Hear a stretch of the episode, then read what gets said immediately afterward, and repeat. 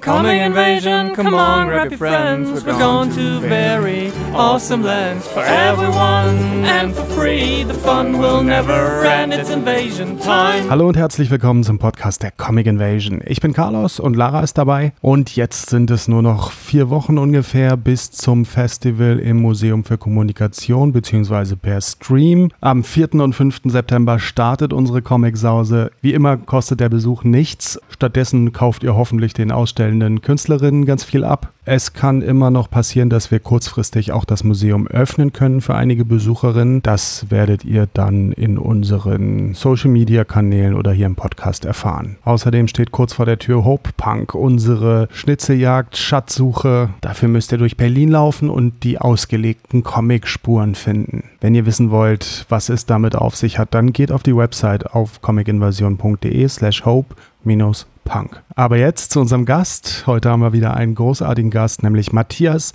Lehmann. Den kennt ihr vielleicht aus der Jazam-Anthologie. Er ist Ginkgo-Preisträger und veröffentlicht im Eigenverlag, aber ist auch gerade an einem ganz dicken Ding dran, nämlich an dem fast 500-seitigen Parallel einer ganz spannenden Geschichte, die im Reprodukt-Verlag erscheinen wird. Hallo, Matthias. Ja, hallo. Schön, dass du bei uns bist. Genau. Ja, ich freue mich. Du bist äh, zugeschaltet aus Leipzig, richtig? Ja, das ist richtig, genau. Ah, ist das so deine Homebase? Bist du da, bist du da hauptsächlich tätig oder bist du reisender Künstler? Nee, also ich bin äh, sogar in Leipzig aufgewachsen und war da mal für 15 Jahre weg und jetzt bin ich wieder da. Mhm. Was hat, das, was hat dich dazu gebracht, wieder zurückzukehren? Ähm, einiges, also die Stadt ist schön, würde ich sagen. Ähm, hat mich nie so richtig losgelassen und Mhm. im Prinzip meine ganze Familie ist hier und Hm. Hm. ja, meine vier Geschwister sind hier und ja, wollte ich irgendwie wieder mehr in der Nähe sein. Verständlich. Ja, ist ja auch irgendwie sehr, sehr beliebt geworden in den letzten Jahren Leipzig so, ne? Bisschen vielleicht wie Berlin vor 20 Jahren oder so. Ja, und vor allem ein bisschen kleiner, das ist halt eigentlich ganz schön. Ja, ja. ja, auf jeden Fall hört man viel Gutes über Leipzig. Was geht denn comicmäßig in Leipzig ab? Ja, ich kriege natürlich jetzt nicht alles mit, aber es geht dann doch schon relativ viel, würde würd ich sagen. Also es sind ja einige Comic-Zeichnerinnen hier in Leipzig. Ja. Und ich glaube, vor einer Woche oder vor zwei Wochen, weiß gar nicht mehr genau, gab es ähm, zum Beispiel jetzt das Nachfolgefestival vom Millionärsclub. Ne? Der wurde ja, Genau. wurde ja nicht weitergeführt und da gab es jetzt das Nachfolgefestival. Ähm, Snail Eye hieß das Mhm. oder heißt das. Und Warst du da? da war ich da und es war total schön. Ja. Habe ich nur auf Instagram so ein bisschen verfolgt. Genau, stimmt, haben die ja super gemacht, ne? Konnte man ja Ja. total toll äh, Lesungen mitverfolgen und also man war eigentlich schon dabei, auch wenn man nicht hingegangen ist. Fand ich eigentlich total cool. Wie haben die das gemacht? Genau. Über, äh, ich, ich weiß nicht, wie das genau funktioniert, also halt äh, ein Livestream über Insta und dann kann man sich dann aber noch äh, als, wie heißt denn das, IGTV-Video Mhm. Ja, ja, genau. anschauen. Also ich glaube, das kann man sogar immer noch sehen auf den ihrer Instagram-Seite. Ja. Okay, also es war komplett virtuell auch. Naja, komplett weiß ich nicht. Also es gab ähm, zum Beispiel auch Ausstellungen, die habe ich mir dann halt vor Ort angeschaut und es waren auch Stände vor Ort. Also Aha. man, also man konnte schon richtig hingehen und es war alles draußen und ich bin auch hingegangen und es war auch schön, weil man ja so ein bisschen ausgehungert ist, was äh, ja. Comic-Festivals angeht. War das dann jetzt auch dein erstes seit langer Zeit? Ja, tatsächlich. Also ich war nur als Gast da, ne? Ich habe jetzt da nichts gemacht. Ja. Aber genau, ne, ich, ja, das letzte war wahrscheinlich Erlangen, als das noch war, ja. glaube ich, ja. Okay. Gut, äh, dann kommen wir aber doch mal ein bisschen mehr zu dir. Du hast schon erzählt, du bist in Leipzig aufgewachsen. Aber wie war denn so dein Weg zu Comics? Naja, mit so, also so als Kind habe ich jetzt, hat mich das nicht wirklich interessiert. Oder, oder es hat mich so sehr interessiert, wie es eigentlich alle Kinder interessiert. Ne? Man liest halt Mickey Mouse und Ja, lustiges Taschenbuch und das Übliche. ich habe mir dann immer aus der Bibliothek Asterix und Obelix ausgeliehen und Lucky Luke, eben das, was die Eltern auch cool fanden. Ne? Ja. Und, und dann habe ich eigentlich, also, aber ich habe nie gezeichnet oder sowas. Ich habe also ganz, Ach, echt nicht? also jetzt abgesehen von so, so kindergartenmäßig, wo halt alle äh, zeichnen und dann ne, kommt man in die Schule und hört wieder auf damit. Aha. Und dann habe ich tatsächlich erst sehr spät das so für mich entdeckt, ähm, mit 16 ging das dann so los, dass ich dann wirklich von einem Tag auf dem anderen plötzlich irgendwie der Meinung war, äh, ich müsste jetzt Comics zeichnen und ja. Wie kam das? Dann habe ich das gemacht. Warum? Ähm, ich habe halt, naja, was ich halt, äh, ich habe halt eher so Trickfilme konsumiert, ne, so Simpsons geschaut mhm. und meine Schwester hat mir Simpsons Comics geschenkt, fand ich auch okay, aber war jetzt nicht so der Mega-Knaller und und irgendwann ähm, habe ich mal durch Zufall in so einem, das war nicht mal ein Comic-Shop, das war einfach so wie so ein Zeitungsladen, lag ein Batman-Heft rum. Ja, die Dino-Dinger oder was? Genau, noch so halt, es ne, war noch so die Heftchenzeit. Ja. Und ich weiß gar nicht mehr warum, aber mir hat das Cover, glaube ich, einfach gefallen und ich habe das gekauft, damals eben für 4 Mark 90 oder so. Aha.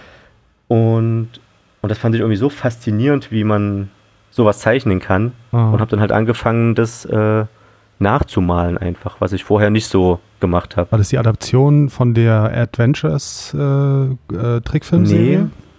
nee, nee, das waren äh, bisschen realistischere ah, ja, okay. ähm, Hefte, genau. Also ich fand die Adventures-Serie auch super toll. Die habe ich auch geguckt. Ähm, und die Comics habe ich mir dann auch im Nachhinein halt noch ge gekauft, aber der Auslöser war eher so ein realistischeres Batman-Comic, wenn man davon realistisch sprechen kann, aber ja. ja. Aha, okay.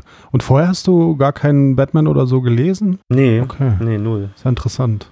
Aber ich fand, ich fand, äh, genau, aber ich fand die Figur dann schon sehr faszinierend. Also hat ja so, also hat auf mich auf jeden Fall eine große Faszination ausgelöst. Hast du die, äh, die Kinofilme? Ich weiß nicht, ja gut, der erste war 89, das dürfte dann knapp gewesen sein, weiß ich nicht, wie der so lief bei euch.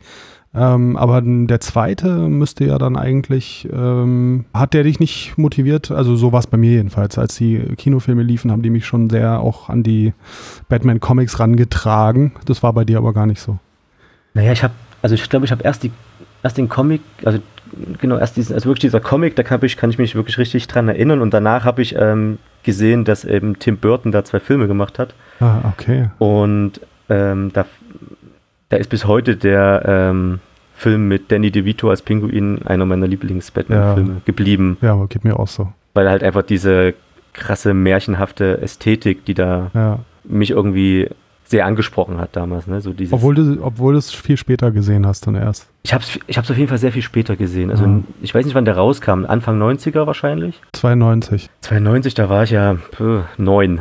Ja. Ich glaube, da hätten meine Eltern das nicht erlaubt. Ach so, okay, ja. Und ich habe das dann einfach später nachgeholt, ne? Und dann ging das ja so ein bisschen. Ähm, dann kam Nightmare Before Christmas, habe ich mir dann angeguckt. Also ich habe dann so diese Tim Burton-Ästhetik sehr gefeiert, auf jeden Fall. Mhm. Und äh, ja, was hast du dann gezeichnet da mit 16? Ähm, ja, Superheldenkram im Prinzip. Ne? Also ich habe dann Batman-Panels erstmal abgezeichnet. Das habe ich wahrscheinlich bloß so einen Monat gemacht. Das habe ich gar nicht so lange betrieben und habe dann direkt angefangen, äh, selber quasi wie so Action-Comics zu zeichnen. Action-Sequenzen im Prinzip, ja. Also noch so ganz jungfräulich, ohne sich vorher eine Geschichte auszudenken, sondern einfach ähm, so wie man halt denkt, dass Leute Comics zeichnen, eben einfach anfangen und zeichnen und dann nach drei Seiten merken, oh, mein Stil verändert sich und ich weiß gar nicht, wie die Geschichte weitergeht mhm. und wieder aufhören und was Neues anfangen. Also so, wie es wahrscheinlich viele erstmal machen. Ja. Hast du dann so eigene Figuren dir ausgedacht oder? Ja, also naja, das war wahrscheinlich noch sehr durchzogen von Plagiaten. Ja klar, gehört doch dazu. Also genau, ich habe zum Beispiel Bob Moraine gehabt, da gab es gerade eine Trickfilmserie, die habe ich irgendwie, da habe ich jetzt die Zeichnungen gar nicht so sehr gemocht, die waren sehr einfach gehalten, das fand ich halt irgendwie cool, weil ich dachte, ich kann das gut nachvollziehen und kann das gut imitieren. Aber ich fand so dieses, ähm, das war ja, ich weiß gar nicht, was, das, was, was der war, war der so eine Art Geheimagent oder sowas und das hat mich, das fand ich ganz cool. Dann habe ich sowas, also ich glaube, meine erste Figur sah schon ein bisschen aus wie Bob Moraine, würde ich mal sagen. Hm. Mhm. Obwohl ich davon nie Comics gelesen habe, ich kannte nur diese Fernsehserie. Die sagt mir gar nichts. Mhm. Naja. Ich glaube, französische Serie, ich weiß gar nicht genau, oder belgisch. Okay. Aber das heißt, du hast dir dann quasi aus, der, aus dem Gedächtnis äh, gezeichnet, wie du dir die Figur aus der Serie gemerkt hast, weil Du hattest ja dann wahrscheinlich keine Vorlage direkt, die du abzeichnen konntest. Nee, nee, nee, das stimmt, ne? Das war ja noch so, jetzt würde man das einfach googeln, aber damals habe ich mir das einfach so dann, ja, ausge oder versucht zu merken und ähm, Krass. Ja. Ja, und wie, wie ging es dann weiter? Also, ähm, du warst dann 16. Mhm. Wann kam das, dass du dir überlegt hast, da könnte man vielleicht auch Geld mit verdienen und von leben oder zumindest hm. das den ganzen Tag machen. Das den ganzen Tag machen habe ich dann eigentlich direkt gemacht. ähm, also das war wirklich sehr ich habe das wirklich sehr exzessiv betrieben dann plötzlich. Ah. Also das war, also die Sommerferien habe ich komplett, ähm, also ich habe auch noch sehr viel Sport getrieben zu der Zeit, also Fußball gespielt, das habe ich auch noch gemacht. Aber ansonsten habe ich mich in meinem Zimmer verbarrikadiert und habe halt hauptsächlich Batman, Batmaner gezeichnet. Aber ich habe immer gesagt, naja, äh, das will ich nicht beruflich machen. Also damals, ne, so mit 16 habe ich das halt gesagt, weil ich nicht wusste, dass das, also ja, ich konnte das gar nicht richtig fassen, was das, wie das, wie das geht. Ne? Also es ist ja auch sehr schwer zu fassen. Also was, äh, wie fängt man das an? Wie wird man Comiczeichner? Was ist das überhaupt? Oder was kann man mit Zeichnungen überhaupt anstellen? Und Mhm. Das wusste ich damals nicht. Also ich wollte Koch werden, so. Das war halt, Mhm. da habe ich ein Praktikum gemacht, das fand ich irgendwie gut und Solider Beruf. ja, genau, da bist du nirgends angeeckt, wenn du das erzählt hast. Also Ja. ich habe mir das auch manchmal nicht gar nicht getraut zu erzählen, ne? zu sagen, Ja. ich würde gern Zeichner werden. Und wenn ich das erzählt habe, dann kam halt natürlich, jetzt nicht unbedingt von meinen Eltern, da eigentlich eher nicht, aber so von, von weiter entfernteren Erwachsenen, die dann gesagt haben, naja, willst du nicht, äh, aber was willst du denn eigentlich machen? Mhm. Oder was willst du denn Richtiges machen? Ja, ja. ja. Hattest du da schon Comic-Einflüsse? Was hast dich denn so, was hat dich denn da so beeindruckt oder geprägt zu der Zeit? Ja, wirklich, ja, ja, genau. Also mich haben, ähm, da gab es gerade in Leipzig einen Verlag, den extrem erfolgreich Enterprises, Ja. der von Schwabel und Bela B. Ja, geführt wurde. Und in meiner Parallelklasse war Ralf Niese, der jetzt auch letztes Jahr tragischerweise verstorben ist. Und ich habe halt Ralf Niese gesehen und dachte mir, äh, krass, wie kann man so gut sein? Mhm. Und das war halt immer mein Vorbild im Prinzip. Und halt, der war halt so ein bisschen connected mit den EEE-Leuten und Mhm. die haben halt auch so, naja, halt schön für Jungs, ne, so Splatter-Horror-Comics gemacht. Mhm. Mhm. Und irgendwie hat mich das halt gecatcht. Das war so die nächste Stufe zu Batman, noch düsterer, noch gewalttätiger teilweise und Mhm. auch ab 18. Ich habe mir die Hefte irgendwie trotzdem besorgt, ich weiß gar nicht mehr genau wie. Genau, und so ein Zeug habe ich dann gelesen. Also schwarz-weiß, ähm, Pinselästhetik, also so Tuschezeichnung, Ästhetik hat mich immer sehr interessiert. Mhm. Äh, schwungvoll hat, also mich hat schwungvolle Zeichnungen haben mich sehr interessiert. Genau, und da hat, da fand ich irgendwie so extrem erfolgreich Enterprises irgendwie ganz cool und es war halt so ein bisschen undergroundig, das fand ich auch ganz gut. Ja. Ja, Die haben ja auch extrem hochwertig produziert, ne, und hatten auch irgendwie Mhm. tolle Lizenzen, haben irgendwie als erster Hellboy gemacht und so, ne. genau, das habe ich auch über die kennengelernt und fand ich halt auch großartig. Ja. Und ähm, die gab es natürlich auch so kleine Wettbewerbe, wo ich mitgemacht habe und Ja. ne, also ja. Und es war halt in der Stadt, das fand ich halt irgendwie auch toll, dass das halt in Leipzig war. Hast du die mal irgendwie, ähm, als abgesehen von den Wettbewerben, da bist du da mal hingegangen oder so? Oder hast du die mal auf irgendwelchen Veranstaltungen äh, mal angesprochen oder sowas? Mhm, Also jetzt nicht so bewerbungsmäßig. Ich habe mir halt von Bela mal ein Autogramm geholt, aber ansonsten. ähm, Schwabe hatte, habe ich immer so ein bisschen als. Ähm, ich hatte eher ein bisschen Angst vor ihm. Aha. Also ich habe ihm, mal mein- ich hab ihm mal mein Zeug gezeigt, da war ich aber dann schon 18 oder 19 oder so. Und hat eigentlich auch gute Sachen gesagt, jetzt so im Nachhinein. Ne? Aber er ist ja so ein sehr direkter Typ, würde ich sagen. Und, ähm, und ich hatte ja gerade mal ein, zwei Jahre gezeichnet und da hab ich, hätte ich mir nicht getraut, dahin zu gehen und da irgendwas zu zeigen. Und bei so einem Wettbewerb ist man ja immer ein bisschen fein raus. Man schickt es halt hin, ist anonym und ja, kriegt dann irgendwann Feedback oder eben auch nicht. Und ja. Kann, glaube ich, auch wirklich brutal sein, wenn man dann da irgendwie das falsche Feedback bekommt, irgendwie in, im jungen Alter so. Ja, aber wahrscheinlich war ich auch schon fein raus, weil ich halt, ich war ja schon 16, also ich war ja jetzt nicht mehr. Ist ja noch jung. Ja, ja. Naja, gut. Aber wie kam es, dass du, dass du dann doch dir irgendwann gedacht hast, das will ich doch mal versuchen?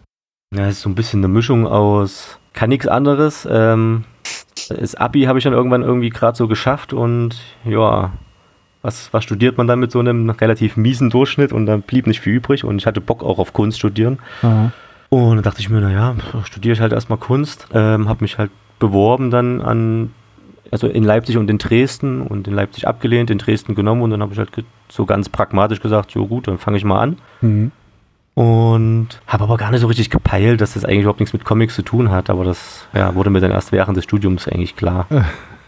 Ja, Hattest du bei, den, bei, bei deiner Bewerbungsmappe auch schon Comics mit drin oder? Ja, ja. Aha. und Ja, trotzdem, also- trotzdem für Kunst angenommen worden.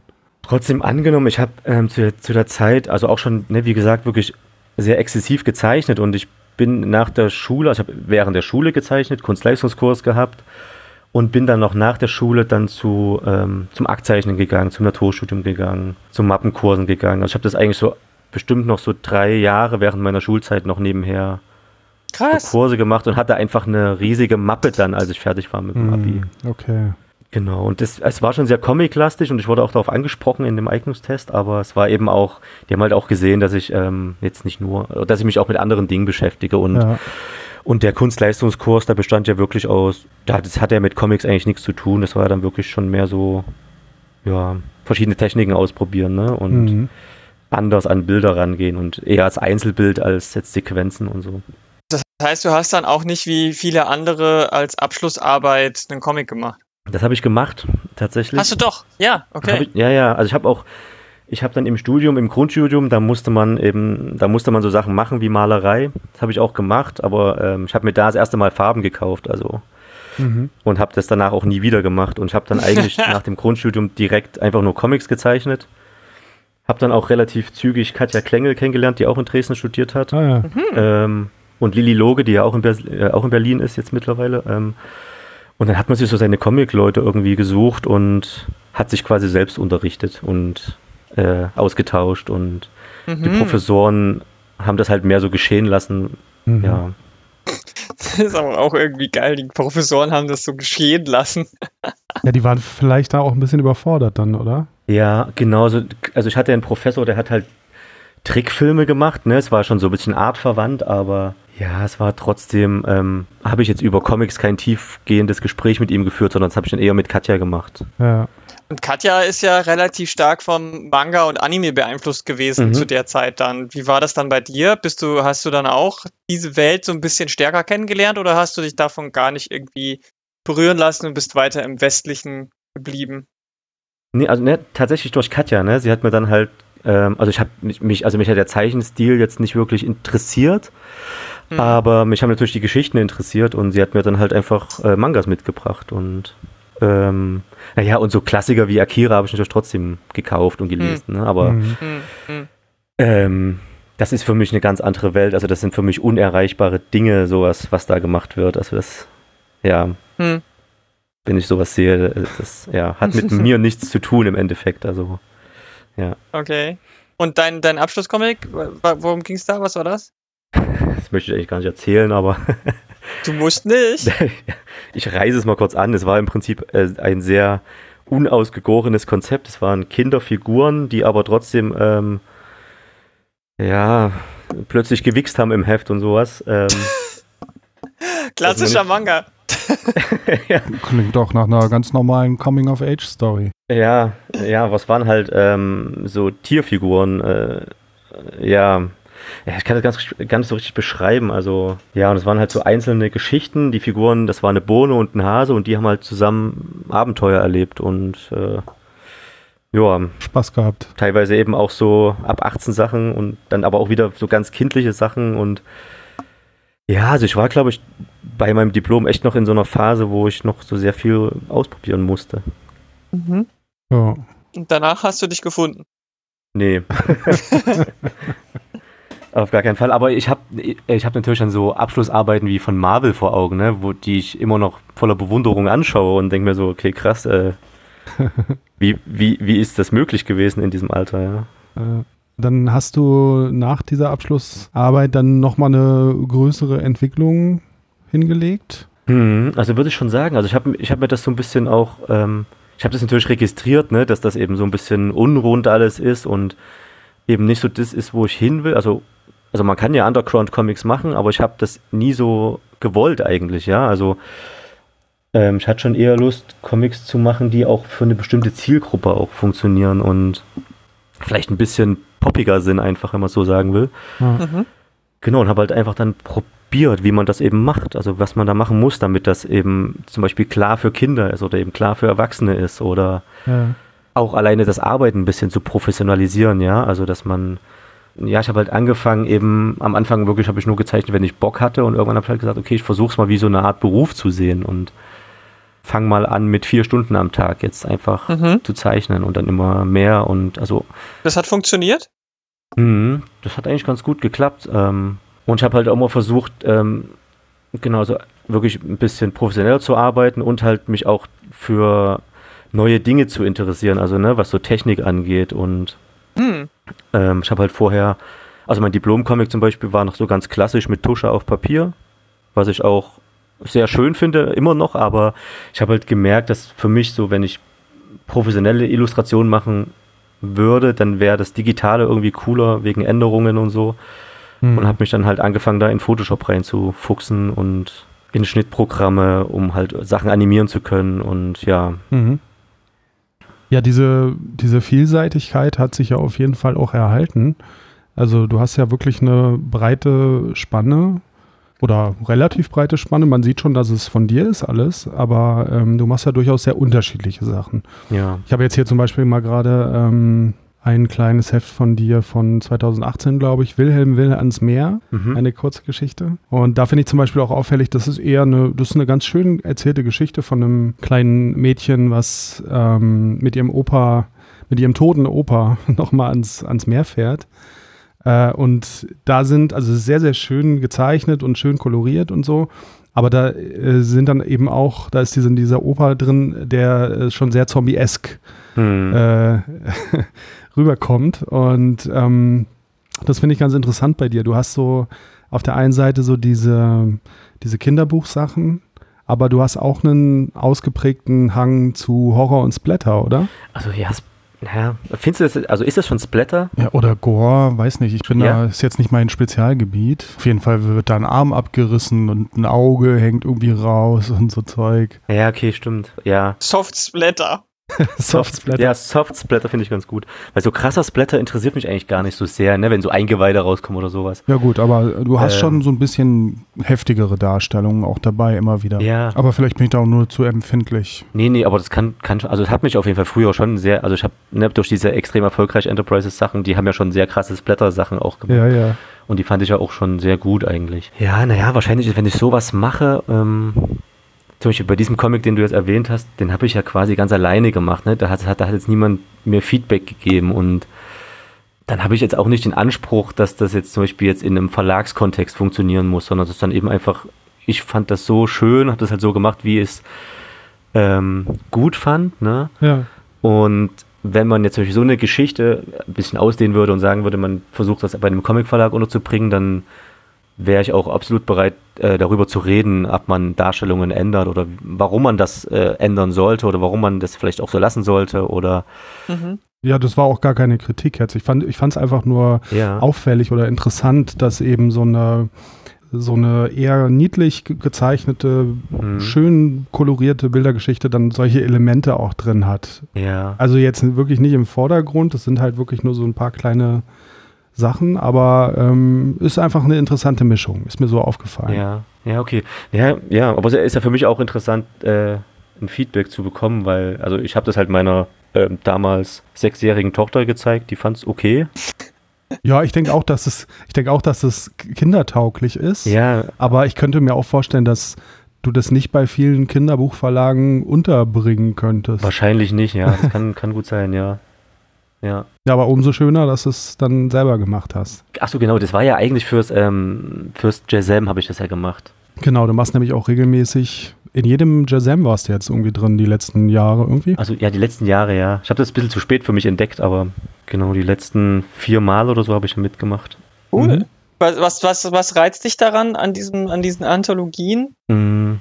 Hauptsächlich das Ausprobieren, ne? Und dieses, ähm, ja, man hat ja diese begrenzte Seitenzahl, sollte ja diese zehn Seiten möglichst nicht überschreiten und das ist ja, also ich finde es fast schon schwieriger, als was Längeres zu machen, aber man, hat, man ist eben so ein bisschen limitiert und kann einfach mal rumprobieren. Ne? Also man, äh, man muss kreativ werden. Es gibt auch noch ein Thema, was vorgegeben ist. Das war eben bei dem, was glaube ich eben Gruselgeschichten für Kinder.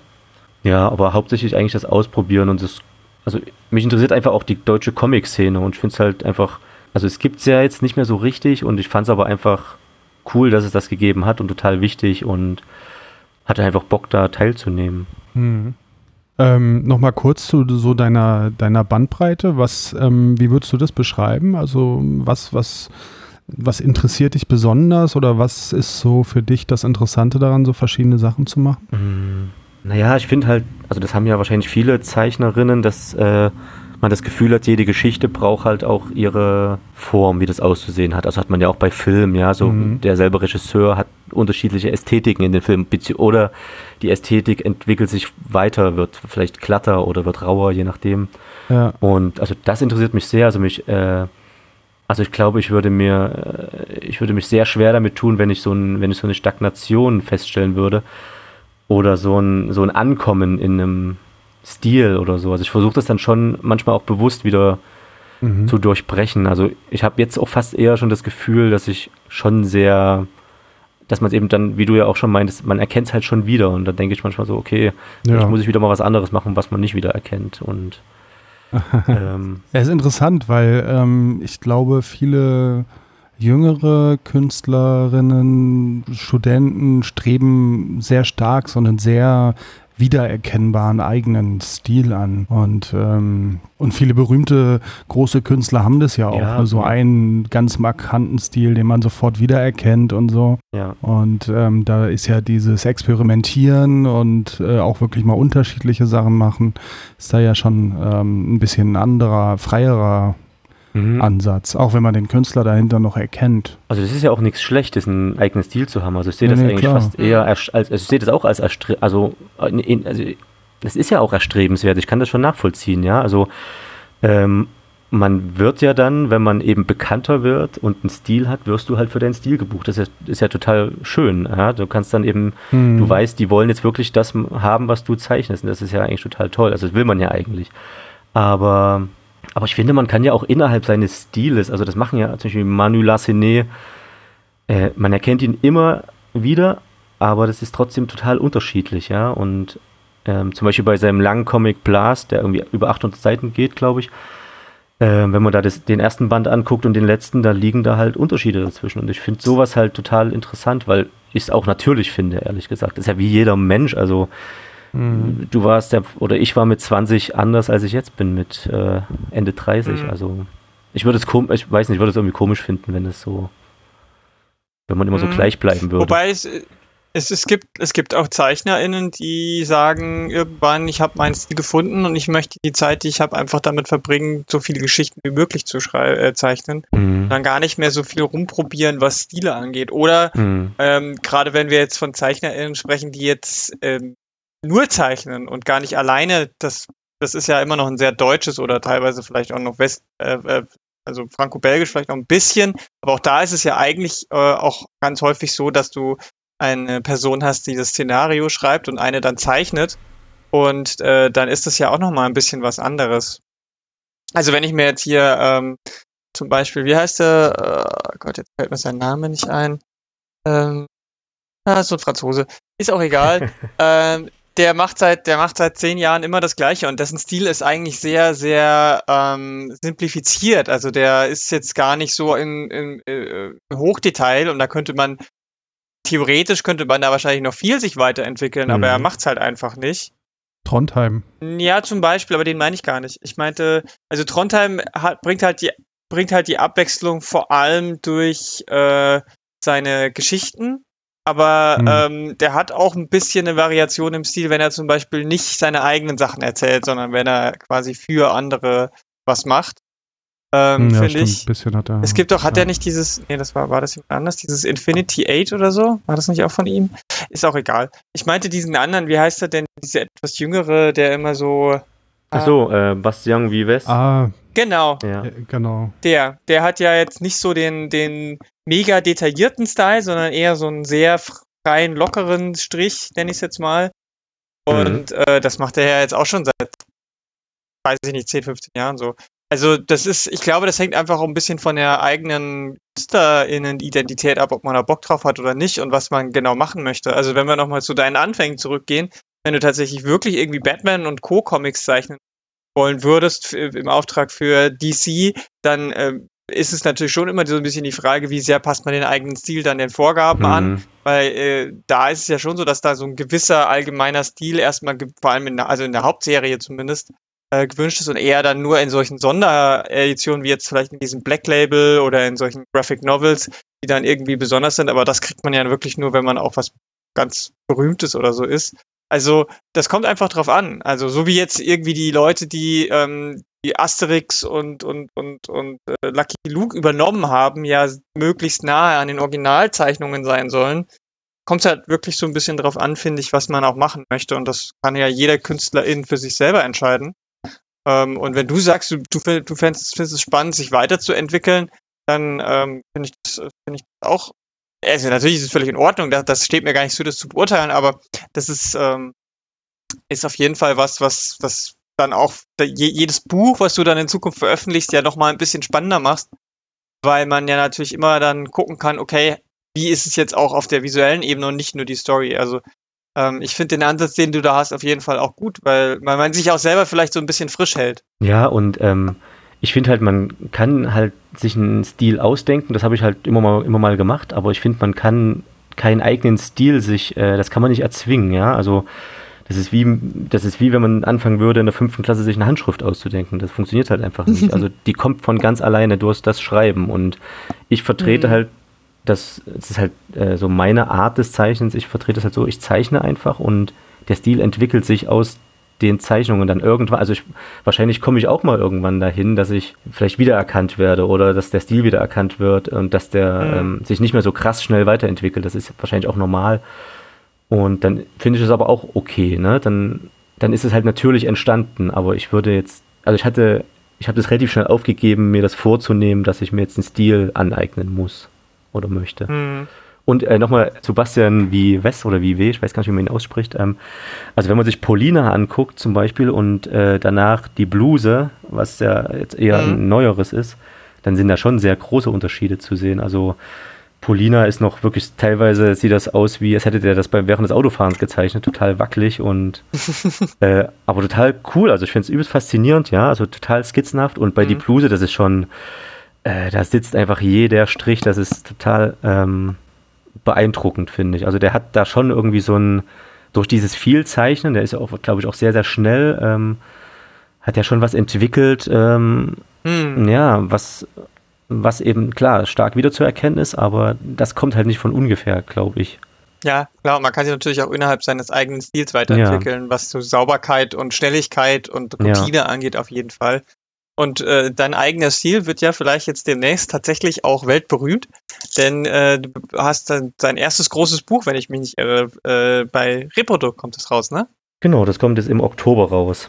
Ja, äh, erzähl uns doch erstmal, wie, wie, wie das dazu kam. Hattest du dir die Geschichte und alles schon überlegt, schon halb fertig gezeichnet und dann bei Reprodukt angeklopft oder wie lief das? Nee, also eigentlich ganz genau das Gegenteil. Also ich habe ähm, eine Idee gehabt, was ich machen will und ein Thema und dann habe ich drei Seiten gezeichnet und dann bin ich zu Reprodukt und habe das halt gezeigt. Die kannten mich schon. Ich war der Typ, der jedes Jahr auf der Buchmesse angetanzt ist mit irgendwelchem Krempel und haben wahrscheinlich auch gesehen, okay, er entwickelt sich anscheinend weiter und macht jetzt andere Dinge hm. statt irgendwelche. Und äh, hat Preise gewonnen. Statt, ja, genau, statt irgendwelche wichsenden Hasen in Kindercomics. Und fanden das dann wahrscheinlich so thematisch, glaube ich, eher interessant, weil wenn ich meine Seiten von damals anschaue, waren die jetzt auch nicht so richtig cool, aber ich glaube, die hat halt das Thema interessiert, ne? Und naja, und so ging das eigentlich los, dass ich quasi wirklich mit nur einem Konzept dahin bin und die gesagt haben, ja, okay, ist cool, würden wir, kannst du gerne ausarbeiten. Ich hatte dann noch keinen Vertrag bekommen oder irgendwas. Ich musste noch ein bisschen was dann schon ausarbeiten, ne, dass es noch ein bisschen für sie fassbarer wurde und dann, ja, fanden sie es aber gut und wollten das gern machen. Cool, ja, damit es jetzt auch für unsere Hörerinnen fassbarer wird, erzähl uns doch mal, worum es da geht. Das ist eine ganz interessante Geschichte. Genau, also es ist im Prinzip so eine teils Leben, also fast eine ganze Lebensgeschichte von einem Mann, der, also ich beleuchte sein schwules Leben hauptsächlich in den 50er und 60er Jahren. Mhm. Und eben mit Zeitsprung in die 80er Jahre. Und ähm, das spielt sich auch in beiden Teilen Deutschlands ab. Also er reist, äh, wo es noch ging, über die ähm, innerdeutsche Grenze und zeigt halt, wie ähm, er versucht hat, ein schwules Leben äh, in sein, in Anführungszeichen, normales bürgerliches Leben zu integrieren. Das hat bestimmt mhm. super gut funktioniert. Das hat, ähm, ja, das hat viel Tränen gegeben, auf jeden Fall, ja. Mhm. ja. Wie bist du auf das Thema gekommen? Ähm, na, so ganz klassisch im näheren Umfeld, ne? Und mhm. ähm, also das ist sozusagen der Opa von meiner Freundin, den sie nie kennengelernt hat und ich auch nicht kennengelernt habe, aber seine Tochter ist quasi die Mama von meiner Freundin und ähm, sie konnte uns halt was erzählen darüber und ja, und ich fand das halt irgendwie beklemmend, würde ich mal so sagen. Mhm. Ja, beklemmend und irgendwie aber auch halt eben faszinierend, ja, wie man, ja, wie hat das funktioniert, wie, wie, äh, wie, wie schafft man das überhaupt, so ein Leben zu leben und ja. Mhm. Also beruht auf wahren Begebenheiten, aber du hast schon auch noch dir viel selber überlegt dazu. Genau, das, also das musste ich machen, weil, also der Mann, auf dem das basiert und seine Tochter, die haben nie offen darüber gesprochen. Also das war nie Thema. Mhm. Das war wie so ein offenes Geheimnis. Eigentlich wussten das alle, aber ähm, darüber wurde nicht gesprochen und es gab halt, naja, es gab halt einfach so nur so ein paar Eckdaten, wo er sich aufgehalten hat, mehr oder weniger. Und den Rest habe ich mir dann eben über Erzählungen von anderen schwulen Männern, die auch in der Zeit ähm, gelebt haben und aus Literatur und auch viel einfach ausgedacht und versucht, so gut mir es eben gelungen ist, mich da so ein bisschen hineinzufühlen oder in diese Zeit mich hineinzuversetzen. Ja. Hm, also du hast da tatsächlich auch noch richtig Interviews für geführt? Mhm. Ja. Also es gibt einen, okay. gibt einen Dokumentarfilm, der heißt, äh, ich glaube, Unter Männern Schwule in der DDR. Und äh, hm. den Regisseur habe ich halt kontaktiert und der hat mir dann jemand vermittelt, Genau, mit dem konnte ich dann reden. Der war ein bisschen jünger als mein Protagonist, aber hat eben auch so diese 60er Jahre, 50er Jahre miterlebt. Mhm. Ja, super äh, interessantes Projekt auf jeden Fall. Ähm, jetzt mal abgesehen von der Geschichte, finde ich auch den ganzen historischen Kontext natürlich interessant. Wie hast du dich da drauf vorbereitet? Hast du da, also man muss ja dann die Vergangenheit zeichnen. Mhm. Hast du da viel ähm, mit Referenz Referenzfotomaterial, Video ja, gearbeitet? Genau so. Ja, das habe ich schon gemacht. Also, dass ich, ähm, also kann man ja mit Fotoreferenzen arbeiten und auch mit Filmreferenzen im Prinzip, dass man sich Filme anschaut. Aber ich habe versucht, ähm, wie soll ich denn sagen, ähm, schon so zu machen, dass man es erkennt, dass es in den 50er Jahren spielt, aber ich habe es jetzt nicht, ich habe es schon versucht, so ein bisschen abstrakter zu halten, sage ich mal. Mhm. Ne, also man erkennt jetzt keine Automarke oder sowas oder eine bestimmte, eine bestimmte Kleidung oder, oder so. Ich habe das eher versucht, über die Stimmung hinzukriegen. Mhm. Also, ja, geht ja auch nicht um Autos, ne? Genau, stehen halt überall rum, leider. ja, natürlich. Ich musste sehr viel, ich musste sehr viel Autos zeichnen.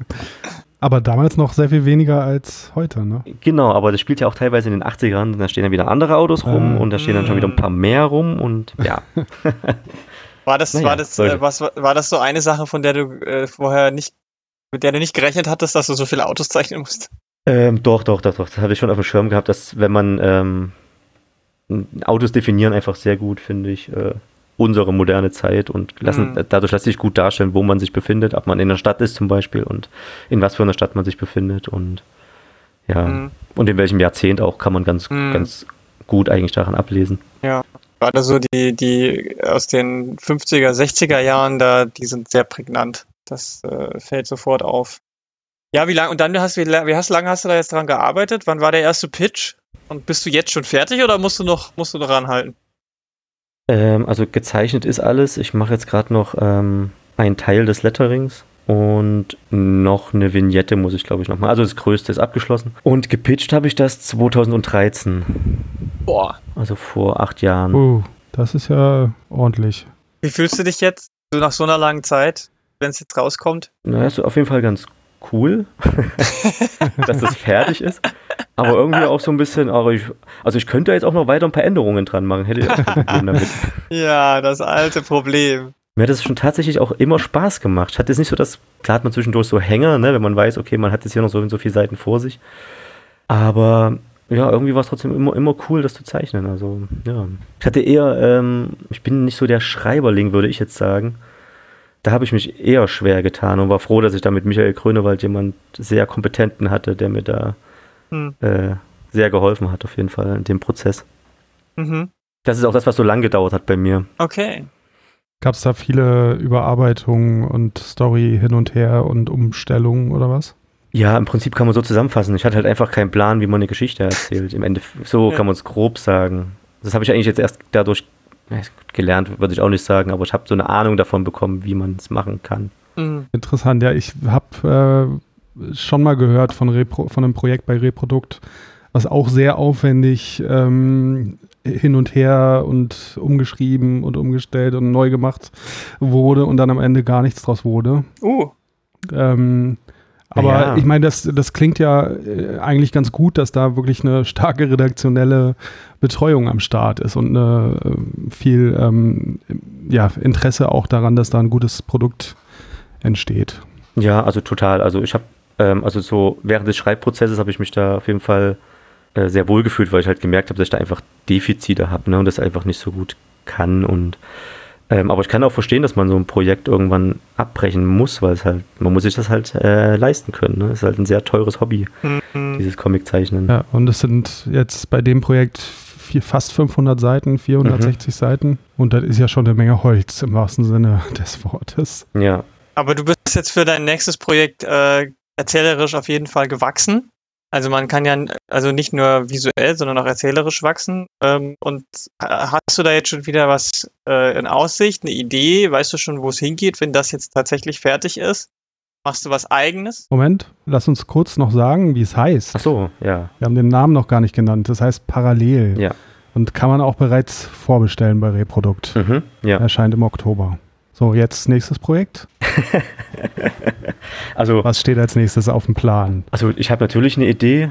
Ähm, ich habe also ich habe eigentlich, m, ich würde jetzt eher sagen, mehrere Ideen, aber so eine Sache, die mich halt, also ne, ich hatte jetzt jahrelang Zeit, äh, mir was mir das nächste auszudenken und das ist eigentlich auch so meine Arbeitsweise, dass ich mir halt Ideen einfach aufschreibe, so ganz kurz und knapp und dann gucke, ob mir die in einem Jahr noch gefallen oder in zwei Jahren und wenn es immer noch so ist, dass ich da noch Interesse dran habe, dann äh, fasse ich das wahrscheinlich auch ins Auge, das tatsächlich zu machen und ich finde halt das Thema Gewalt sehr interessant und mich interessiert so die Nachwendezeit äh, im Osten, was ja so ein bisschen, äh, äh, soll man sagen, da wirkten ja sehr viele Gewalten auf alle möglichen Leute. Ja? Also ein ganzes System war Mhm. plötzlich weg. Es, äh, äh, die äh, Leute, die 30 waren, sind arbeitslos geworden und haben wahrscheinlich unter Umständen nie wieder eine Arbeit gefunden. Kinder ähm, haben häusliche Gewalt erfahren, weil die halt auch unter diesen Drucksituationen der Erwachsenen ähm, zu leiden hatten. Wenn man im Plattenbauviertel gewohnt hat, hat man in einem Viertel gewohnt, was irgendwie eine Härte ausstrahlt. Also so dieser Kosmos interessiert mich irgendwie und äh, Hm. ähm, was genaueres kann ich dazu nicht sagen. Also ich habe da schon mir mal vor drei oder vier Jahren schon mal so grob eine, so eine, wie soll man das, wie beschreibe ich denn das, so eine Art ja, stichpunktartige Handlung aufgeschrieben, aber ich müsste mir das halt jetzt wieder mal anschauen. Habe ich jetzt auch schon ein paar Jahre nicht gemacht. Aber das Thema treibt mich halt um und das ähm, interessiert mich. Aber was da jetzt genau draus wird oder Mhm. ob, das, ob das jetzt bei einem Verlag landet oder ob das interessant ist für einen Verlag, das weiß ich nicht. Also habe ich jetzt noch nicht ja, angefragt oder in ja, Ja, ja, ja. Da sind wir gespannt, ob es dann am Ende ein Softsplatter wird oder, oder was ganz anderes. Klingt auf jeden Fall auch wieder super interessant. Ja, auf jeden Fall äh, Das würde ich Thema, gerne sehen. Thema, das, das direkt ähm, Interesse weckt. Aber erstmal kommt ja jetzt im Oktober dein erstes großes Mhm. Baby raus. Da freuen wir uns erstmal drauf, das zu lesen. Genau. Ja, wunderbar. Können wir noch irgendwas der Welt mitteilen über dich oder von dir, was du noch gesagt haben willst? Ähm, lest Comics, zeichnet Comics und macht nicht so viel anderen Quatsch. Das ist doch eine schöne Ansage. Bist du äh, Social Media mäßig unterwegs? Wo können die Leute dich finden? Äh, ja, also ich habe einen Blog, da bitte nicht drauf gucken. Ähm, Sehr gut, jetzt gucken natürlich alle drauf. lieber die Instagram-Seite. Ähm, Comic Matcher ist der Name und genau. Da ist, das ist, na gut, aktuell würde ich auch nicht sagen, aber relativ aktuell. Mhm. Okay, gut. Ja, also äh, die Links, den Link findet ihr dann auch auf der, äh, in der, äh, auf der, In der, auf der, In in der- der, auf der. in der Beschreibung zu diesem Podcast, auf der Website zu diesem Podcast findet ihr dann auch den Link. Ähm, ja, wunderbar. Vielen Dank, Matthias. Das Danke dir. ha- hat Spaß gemacht. Ja, vielen Dank für das Gespräch. Und ähm, wir sagen auf Wiedersehen und bis bald. Bis bald. Tschüss. Coming invasion, come on, grab your friends. We're going to very awesome lands for everyone and for free. The fun will never end, it's invasion time.